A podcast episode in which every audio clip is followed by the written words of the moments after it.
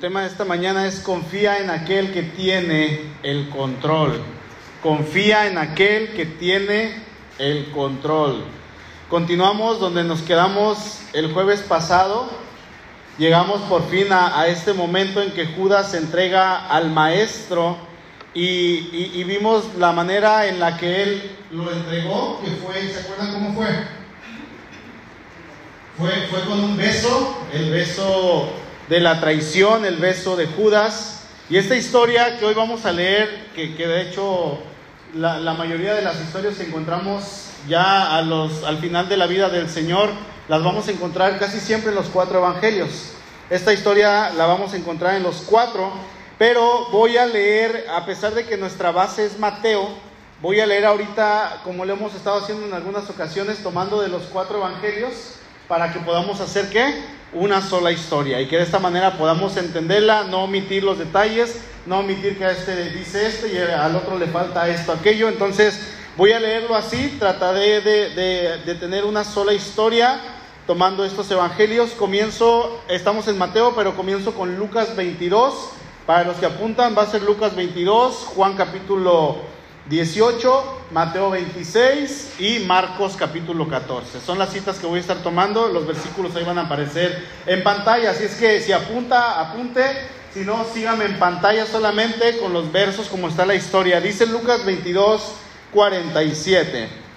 Mientras él aún hablaba, se presentó una turba y el que se llamaba Judas, uno de los doce, iba al frente de ellos y se acercó hasta Jesús para besarle.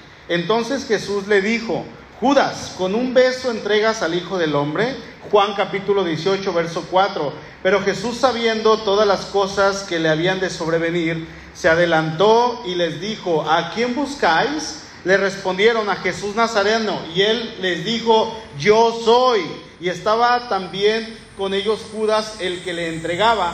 Cuando les dijo, yo soy, retrocedieron y cayeron a tierra. Volvió pues a preguntarles, ¿a quién buscáis? Y ellos dijeron, a Jesús Nazareno. Respondió Jesús, os he dicho que yo soy, pues si me buscáis a mí, dejad ir a estos. Lucas capítulo 22, verso, verso 49.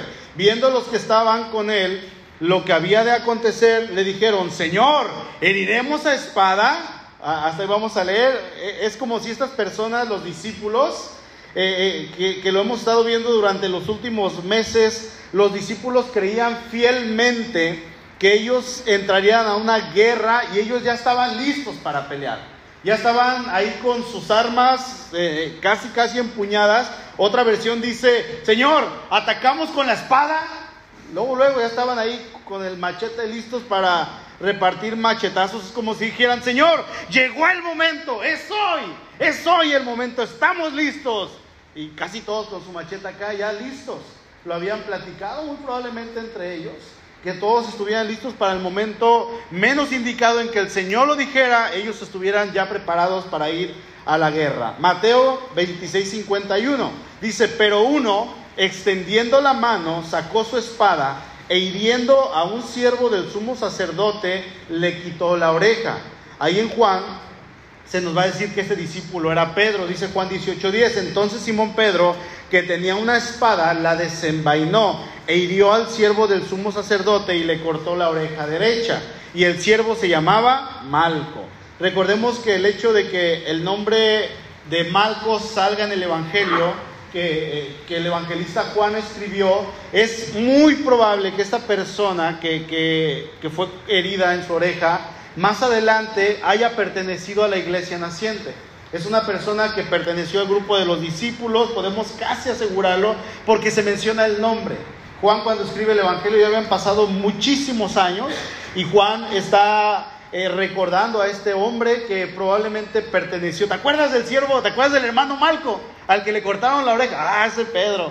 ¿No? Entonces lo conocían, por eso es que su nombre sobresale aquí. No dicen hirió al siervo solamente, sino que Juan menciona su nombre y dice que este hombre se llamaba Malco. Así es que probablemente, hermano, usted y yo vamos a conocer a Malco cuando estemos en la eternidad y usted va a poder acercarse y preguntarle, oye, ¿cómo fue aquello?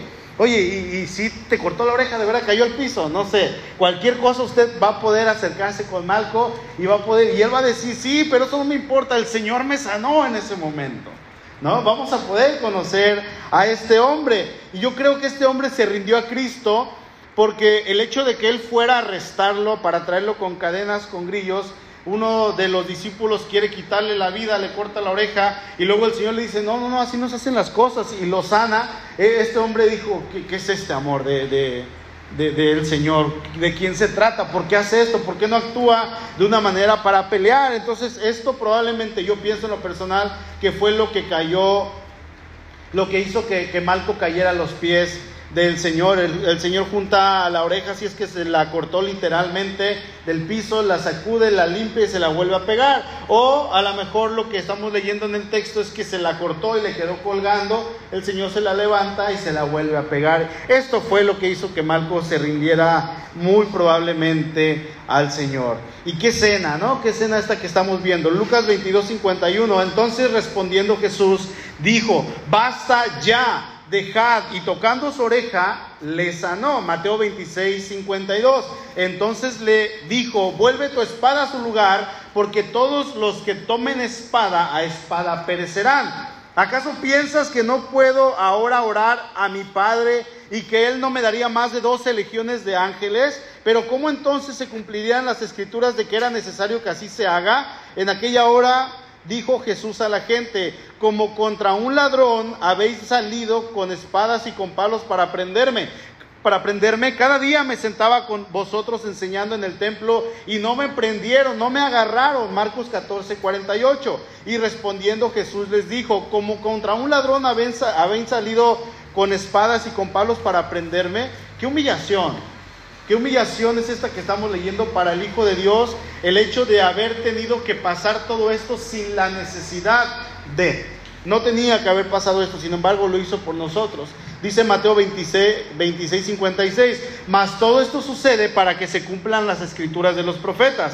Entonces todos los discípulos dejándole huyeron. Juan 18, 11, entonces Jesús dijo a Pedro, mete tu espada a la vaida, la copa que el Padre me ha dado, no la he de beber. Hasta ahí vamos a leer. Hacemos una sola historia. El Señor se dirige hacia su destino que era inmutable, no podía cambiarse ese destino, no había otra manera. Y así queda la historia un poquito más completa. Ahora, les voy a recordar un poquito el contexto. Desde el verso 20 de aquí de Mateo capítulo 26 hemos estado leyendo una historia que ha pasado en una sola noche. O sea, eh, ha sido durante diferentes horas de la noche, pero es la misma noche, ¿sí? Eh, ellos comienzan eh, a celebrar la Pascua. Si me ayuda Rafa, por favor. Cenan todos juntos. Luego Judas sale por las personas que se iban a llevar preso al Señor. Ellos terminan de entonar los cantos que iban en la liturgia de la celebración de la Pascua. Luego de esto salen al huerto de Getsemaní. El Señor ora a su Padre y en esta oración Él tiene una lucha espiritual en la cual en su carne Él dice, yo no quiero. Sin embargo, al final sale victorioso y acepta la voluntad del, del Padre. Judas llega, le da un beso al Señor y en eso que Él da la señal de que era el Señor, y de que era el momento preciso, salen todos aquellos soldados que estaban escondidos para aprender ahora sí al Señor. Todo esto es lo que hemos estado viendo en las últimas cinco semanas aproximadamente, y es hablando solamente de un solo hecho la misma noche en esas semanas. Y por último, una vez que Judas le da la señal de que ahora ya es el momento de atrapar al Señor, ahora sí entramos a tema. En estos versículos vamos a ver que el Señor manda a Pedro a guardar la espada. Le dice, guarda la espada, no la tengas fuera, guarda eso que llevas ahí. Y el Señor le da tres razones para este mandato. Así es que vamos a entrar al verso 51. Dice Mateo 26, pero uno de los que estaban con Jesús, extendiendo la mano, sacó su espada e hiriendo a un siervo del sumo sacerdote, le quitó la oreja. En primer lugar, vamos a ver que el que toma la espada se pone en peligro. El que toma la espada se pone en peligro. El Señor dijo ahí en Juan 18:9 para que se cumpliese aquello que había dicho, de los que me diste no perdí a ninguno.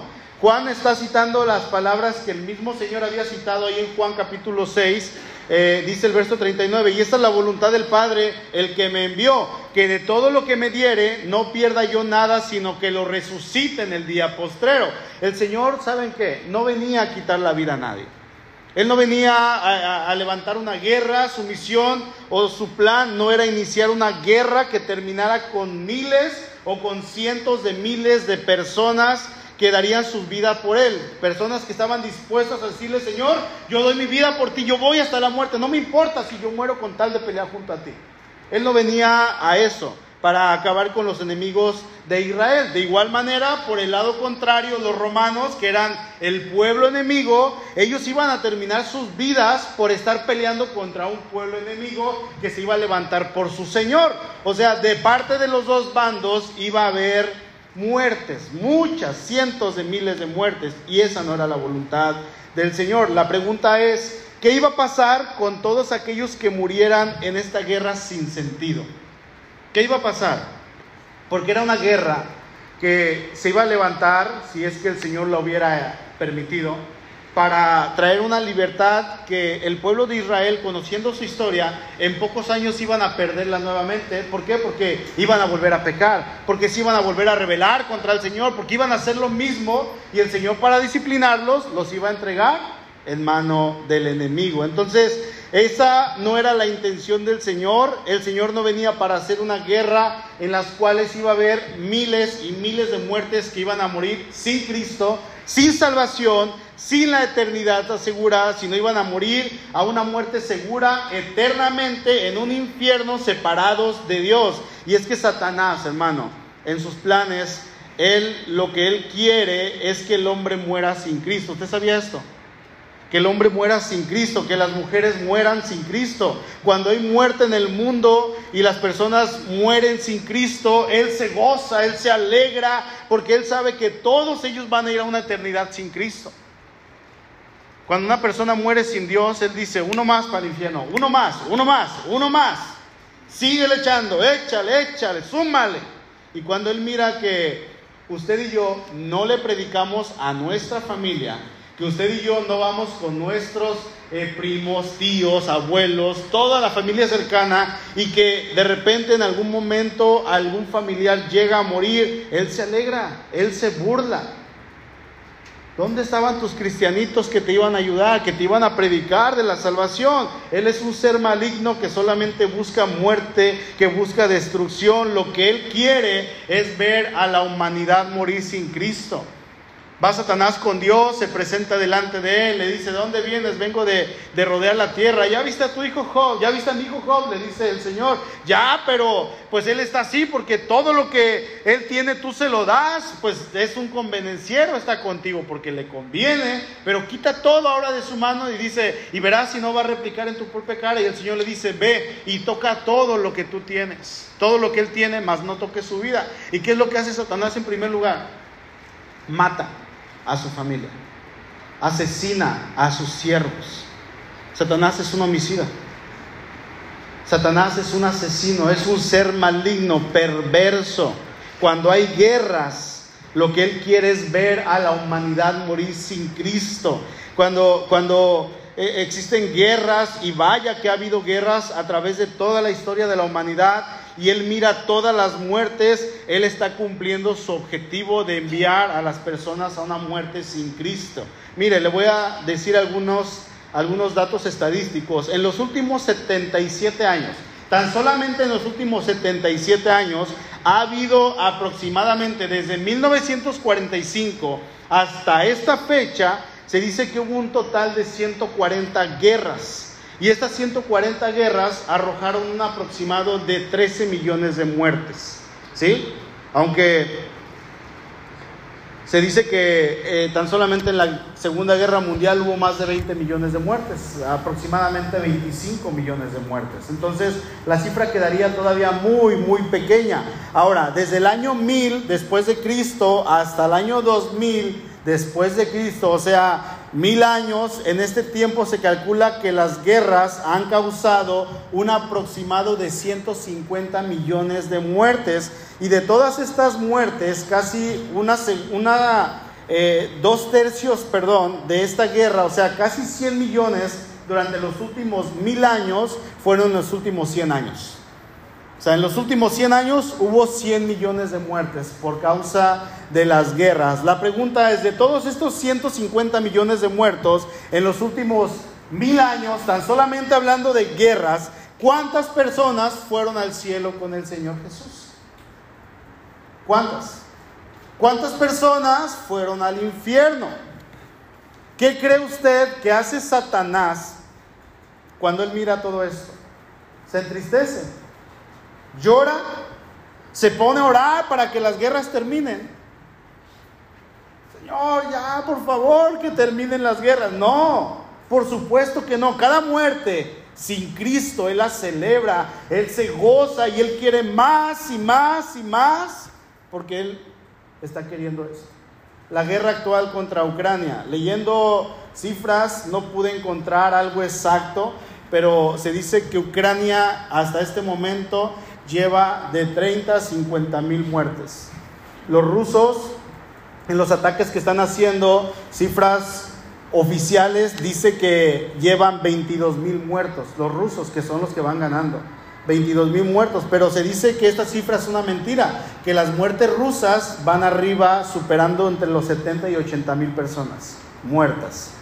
Imagínense, son, son cosas que no vemos muchas veces en la, en la televisión, pero supongamos que son 70 mil de Rusia más 50 mil de Ucrania. Estamos hablando de 130 mil personas que han muerto. ¿Cuántas de estas personas tenían a Cristo en su corazón?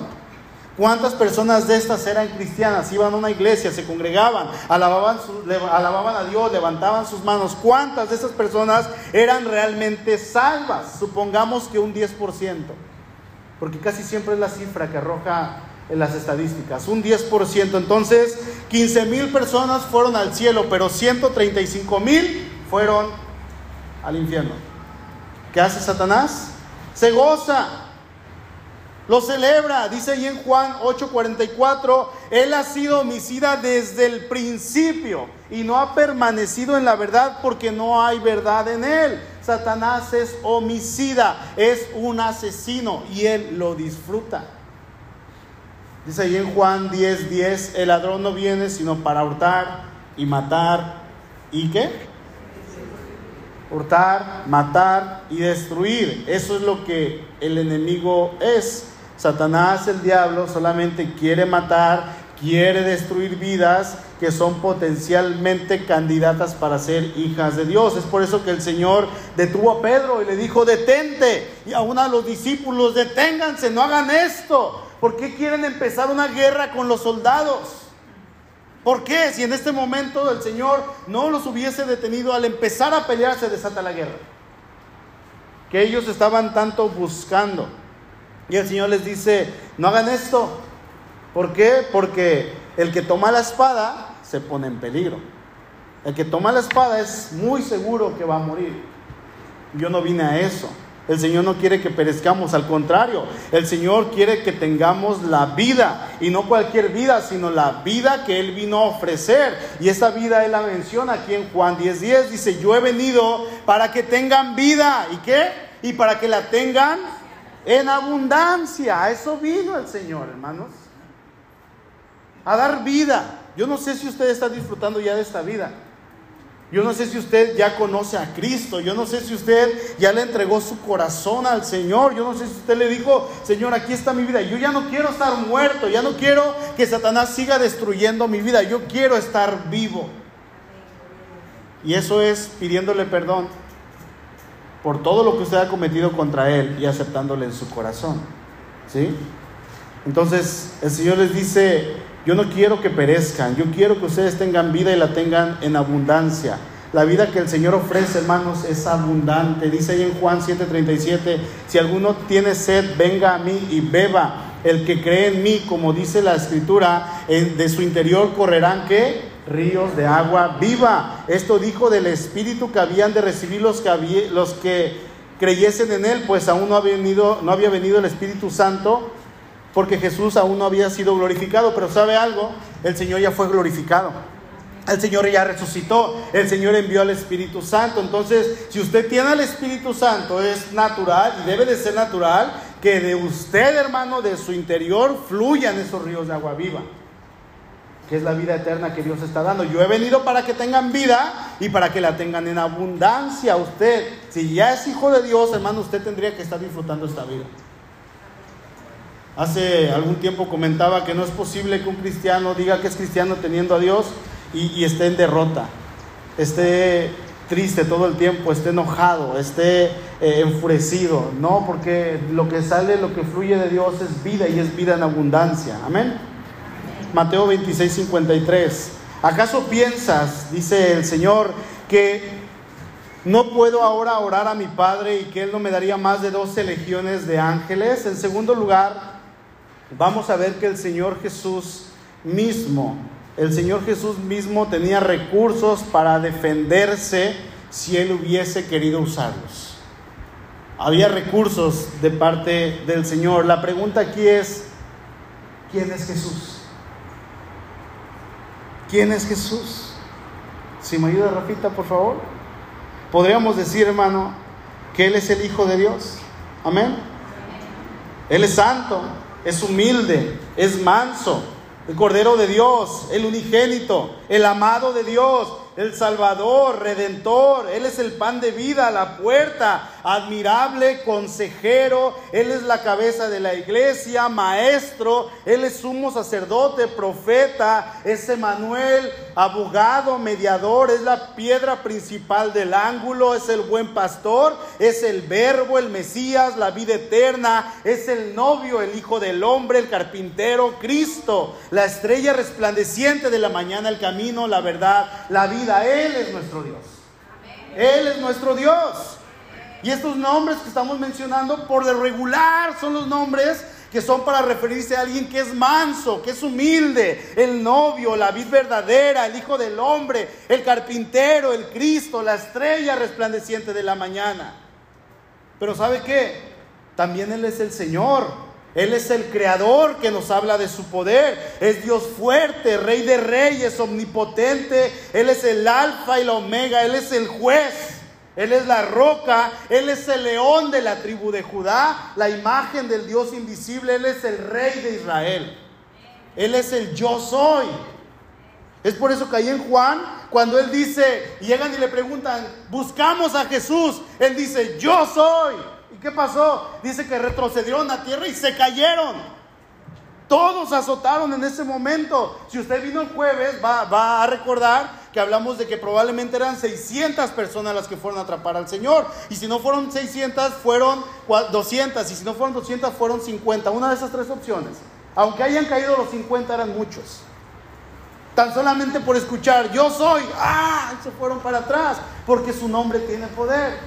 Porque Él es el gran yo soy. Él es el Dios todopoderoso, hermanos. Él es el que reina y Él es el que gobierna. Él es el rey de reyes y Él está reinando en este mismo instante con poder y gloria. Él es nuestro Dios. ¿Usted cree que no tenía recursos? Dice ahí en Daniel capítulo 7, verso 13, miraba yo en la visión de la noche y he aquí con las nubes del cielo venía uno como un hijo de hombre. Fíjese, esta profecía la dio Daniel hace 2500, 2600 años. No se ha cumplido, pero el Señor ya la había avisado. ¿Sí? Daniel, eh, Daniel dijo, miraba yo, venía uno como un hijo de hombre que vino hasta el anciano de días y le hicieron acercarse delante de él y le fue dado dominio, gloria y reino para que todos los pueblos, naciones y lenguas le sirvieran. Su dominio es eterno que nunca pasará y su reino que no será destruido. Dígame si no tiene poder. Es eterno su, dominio, su reino. Y esto lo vemos ahí en Mateo 24, verso 30. Entonces aparecerá la señal del Hijo del Hombre en el cielo. Y entonces lamentarán todas las tribus de la tierra y verán al Hijo del Hombre viniendo sobre las nubes del cielo con poder y gran gloria. Hermanos, esta imagen va a ser espectacular. Esta imagen yo no, yo no puedo describírselas. Por más que estudie y por más que usted le pregunte al mejor erudito de todos los tiempos, no podemos describir esta imagen. ¿Cómo será? Lo único que le puedo decir es que va a ser impactante, alucinante. ¿Y sabe qué? Nosotros vamos a participar de ella. Yo no sé si usted quiere morir e irse con Cristo o usted quiere que Cristo venga por usted. Yo quiero la segunda. Pero si me muero antes, de tomo voy para allá. Eso es lo mismo. Pablo lo dice así en 1 Tesalonicenses 4, 16. Porque el Señor mismo con voz de mando al frente, liderando como el rey al frente del ejército, con voz de arcángel, eso, eso da a entender la autoridad que él tiene, no porque sea un arcángel, no, la autoridad. Y con trompeta de Dios descenderá del cielo. Y va a venir por su pueblo. Y ahí en Apocalipsis, eso sí quiero que me ayuden a buscarlo, Apocalipsis capítulo 19, por favor.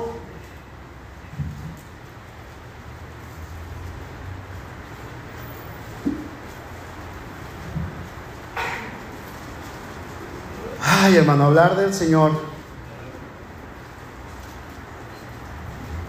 Apocalipsis 19, verso 11. Es el último libro de la Biblia, los últimos capítulos. ¿Ya está ahí? Entonces vi el cielo abierto. Guarde estos versículos en su corazón, por favor, aprendas. Aunque no se los aprenda, sepa dónde están, sepa que están en Apocalipsis 19. ¿Sí? Entonces vi el cielo abierto y, y he aquí un caballo blanco y el que lo montaba se llamaba fiel y verdadero y con justicia juzga y pelea. Sus ojos eran como llama de fuego y había en su cabeza muchas diademas y tenía un nombre escrito que ninguno conocía sino él mismo. Estaba vestido de ropa teñida en sangre y su nombre es el verbo de Dios. ¿Quién dice que el verbo no es poderoso? ¿Quién se atreve a decir que nuestro Señor no es poderoso? ¿Quién se atreve a decir que nuestro Dios no está haciendo nada? El Señor está en los cielos y se ríe de ellos, dice ahí en el, Salmo, en el Salmo 2. Se burla. Él está atesorando y juntando su ira para aquel día. Él está en los cielos, hermanos. Verso 14. Y los ejércitos celestiales, vestidos de lino finísimo, blanco y limpio, le seguían en caballos blancos. De su boca sale una espada aguda para herir con ella a las naciones y las regirá con vara de hierro. Al mencionar la vara de hierro, es una, barra que, una vara que no se rompe, que no se dobla, que no se quiebra ante la corrupción, ante el pecado, ante nada. Él es firme, Él es justo, Él es verdadero.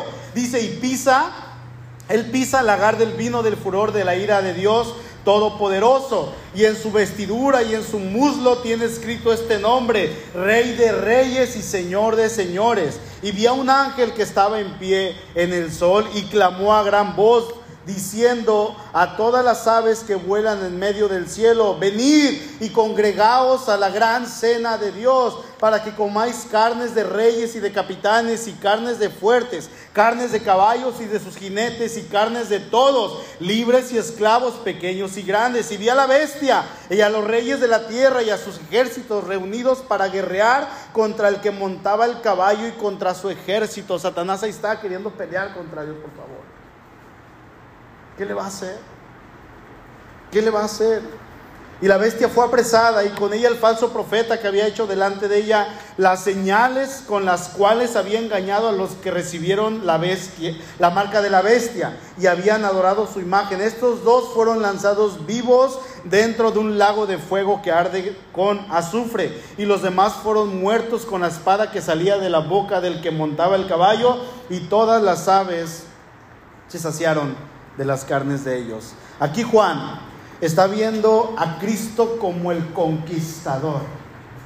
Él es el conquistador. Esto es lo que eh, esto que estoy leyendo es uno de los momentos más dramáticos del Apocalipsis. Vemos a Cristo como el conquistador. Juan está presentando a Cristo como el conquistador. Cristo, como dice un hombre llamado H.B. Sweat, dice un general en jefe con un séquito alucinante.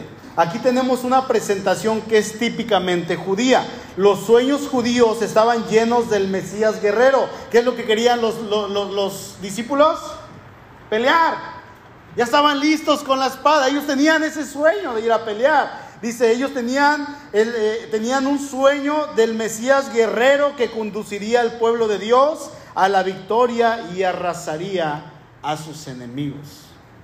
Sin embargo, no era lo que ellos querían, era lo que Dios iba a hacer. En los escritos de Salomón, que no están en, las escrituras, es literatura secundaria, ahí en, en los Salmos de Salomón 17, del 23 al 27, como en los libros apócrifos, vamos a encontrar esta figura. Dice, mira, oh Señor, y levántale su rey, el hijo de David, cuando tú veas, oh Dios, que ha de reinar sobre tu siervo Israel, ciñele de fuerza que pueda acudir a los gobernadores injustos y purgar a Jerusalén de las naciones que pisotean para destruirla.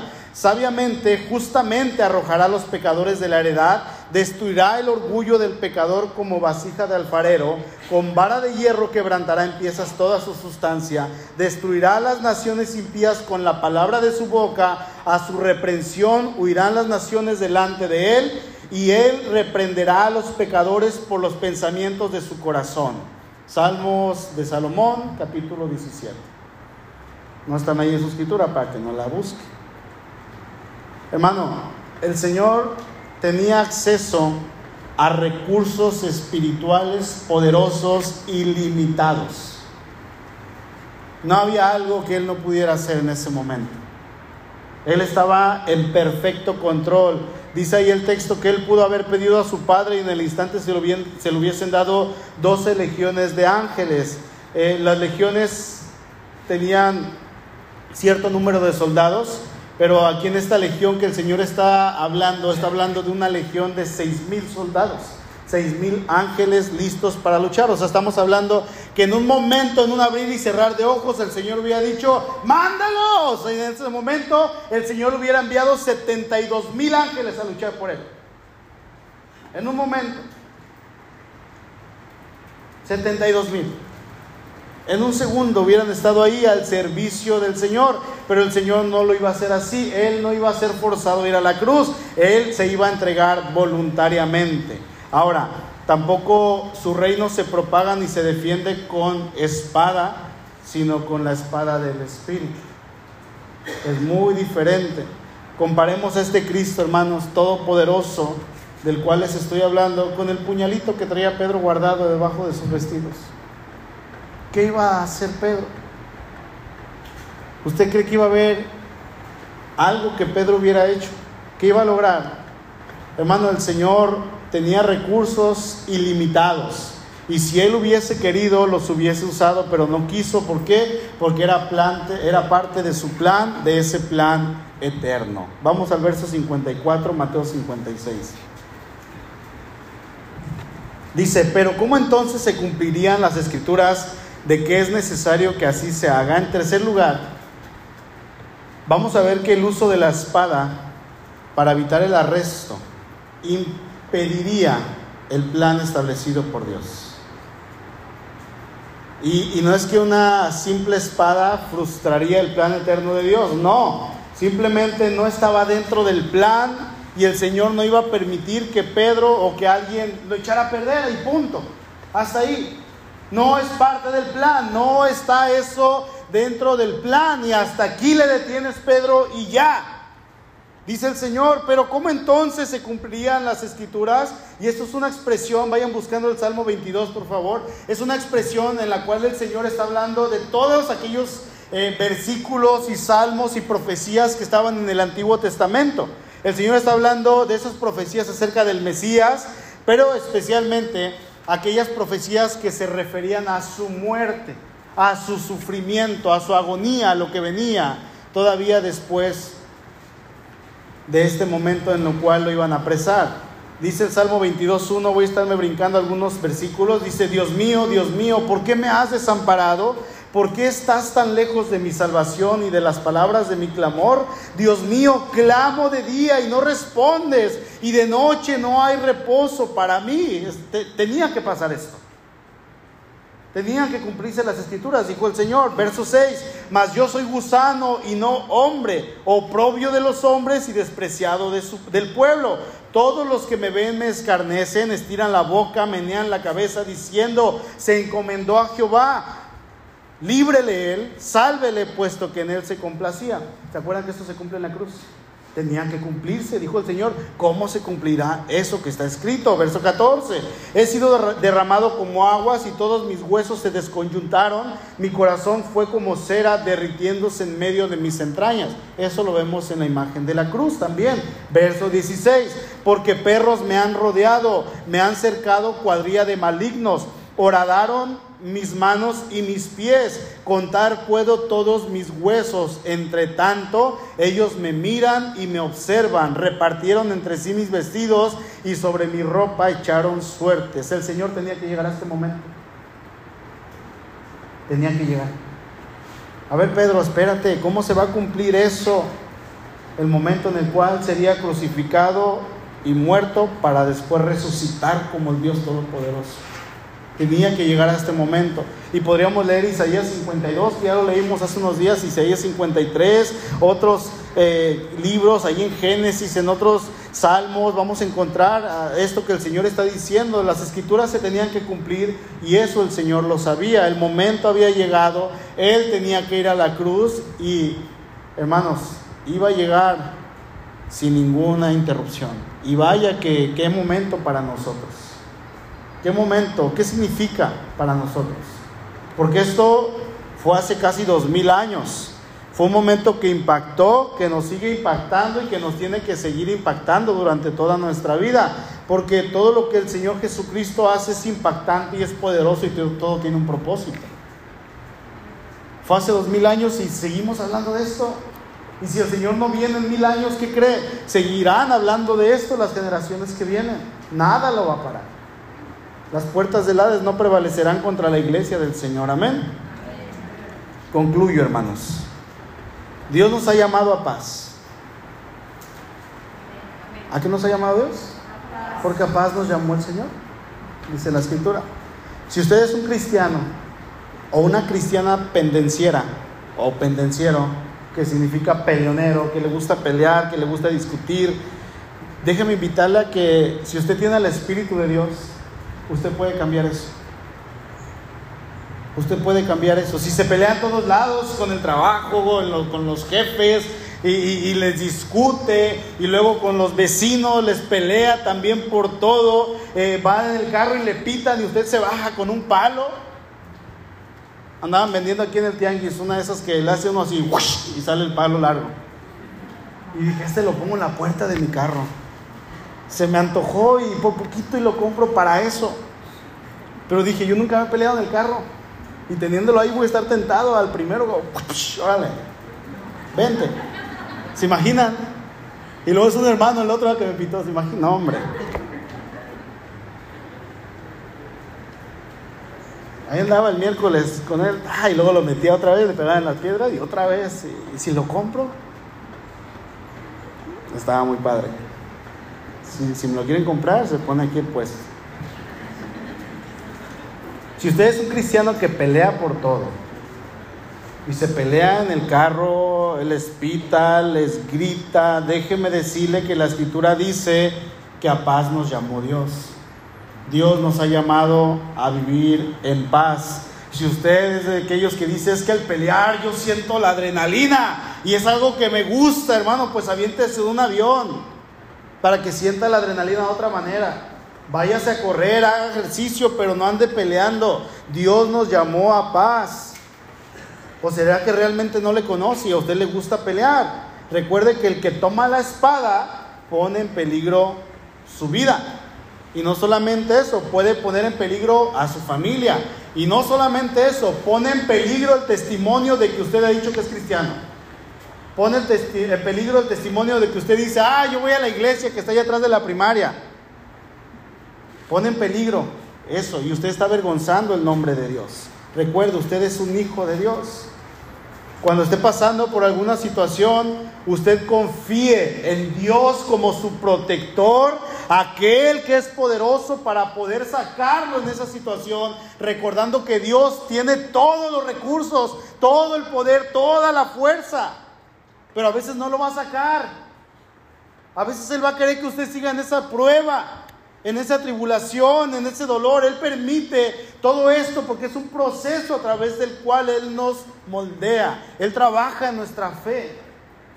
Señor, pero ya llevo años. No le hace usted aguante, hermano. Él tiene todos los recursos y si no lo ha sacado de ahí es por algo. ¿Usted confía en Dios? El Señor teniendo todos los recursos, siendo el Dios todopoderoso, todas las legiones del cielo a su disposición en ese momento para pelear contra escasos 50 o 200 o 600 hombres. No lo hizo. ¿Qué le iban a hacer? ¿Usted confía en el Señor? Si Él siendo el Dios Todopoderoso se sometió a la voluntad de Dios, ¿por qué usted quiere librarse de todas las pruebas? De todas las pruebas? Porque usted quiere, quiere brincarse todo aquello que viene de parte de Dios? Señor, eso no lo quiero. Quiero tus bendiciones. Yo sé que a veces oramos por, un carrito, una casita, oramos para que nos suban el sueldo en el trabajo, pero ¿por qué no oramos por, por una enfermedad? ¿Alguien ha orado por un cáncer? ¿Alguien ha orado para que le venga una enfermedad terminal? Para decir, yo quiero depender de ti. Porque no nos gusta. ¿Por qué no, cuando venga una prueba, no nos ponemos en las manos de Dios, decir, Señor, que se haga tu voluntad, no la mía? Yo no voy a tratar de zafarme de esto por mis propias fuerzas, voy a depender de ti en todo tiempo. Y por último, Dios es todopoderoso y nada ni nadie frustraría sus planes. La espada de Pedro no lo iba a hacer y lo que usted haga en ocasiones, hermano, para tratar de librarse lo que pueda venir adelante de dolor, de, persecución, de prueba, algún problema familiar, algún problema con su esposo, su esposa, sus hijos, con sus papás en el trabajo, lo que usted haga para librarse queriendo hacer trampa. Si Dios quiere que usted esté ahí, créame, el Señor va a trabajar en usted. Y haga lo que haga. Usted tiene que confiar en Él. Usted tiene que depender de Él. Si usted es hijo de Dios, recuerde el Salmo 138, 8. Es el salmo central, es el versículo central de toda la Biblia. Jehová cumplirá su propósito en mí. Y Él está trabajando en mí. Él está moldeando mi carácter. Él está moldeando mi vida. Él quiere que yo me acerque a Él. Y si usted hoy viene en esta mañana sin conocerle, si usted no tiene a Cristo en su corazón, yo le invito a que no se vaya vacío de este lugar. Que no salga de la misma manera como entró. Que usted le diga, Señor, aquí está mi vida, yo quiero confiar en ti, yo ya no quiero pelear en mis propias fuerzas. Incline su rostro, por favor.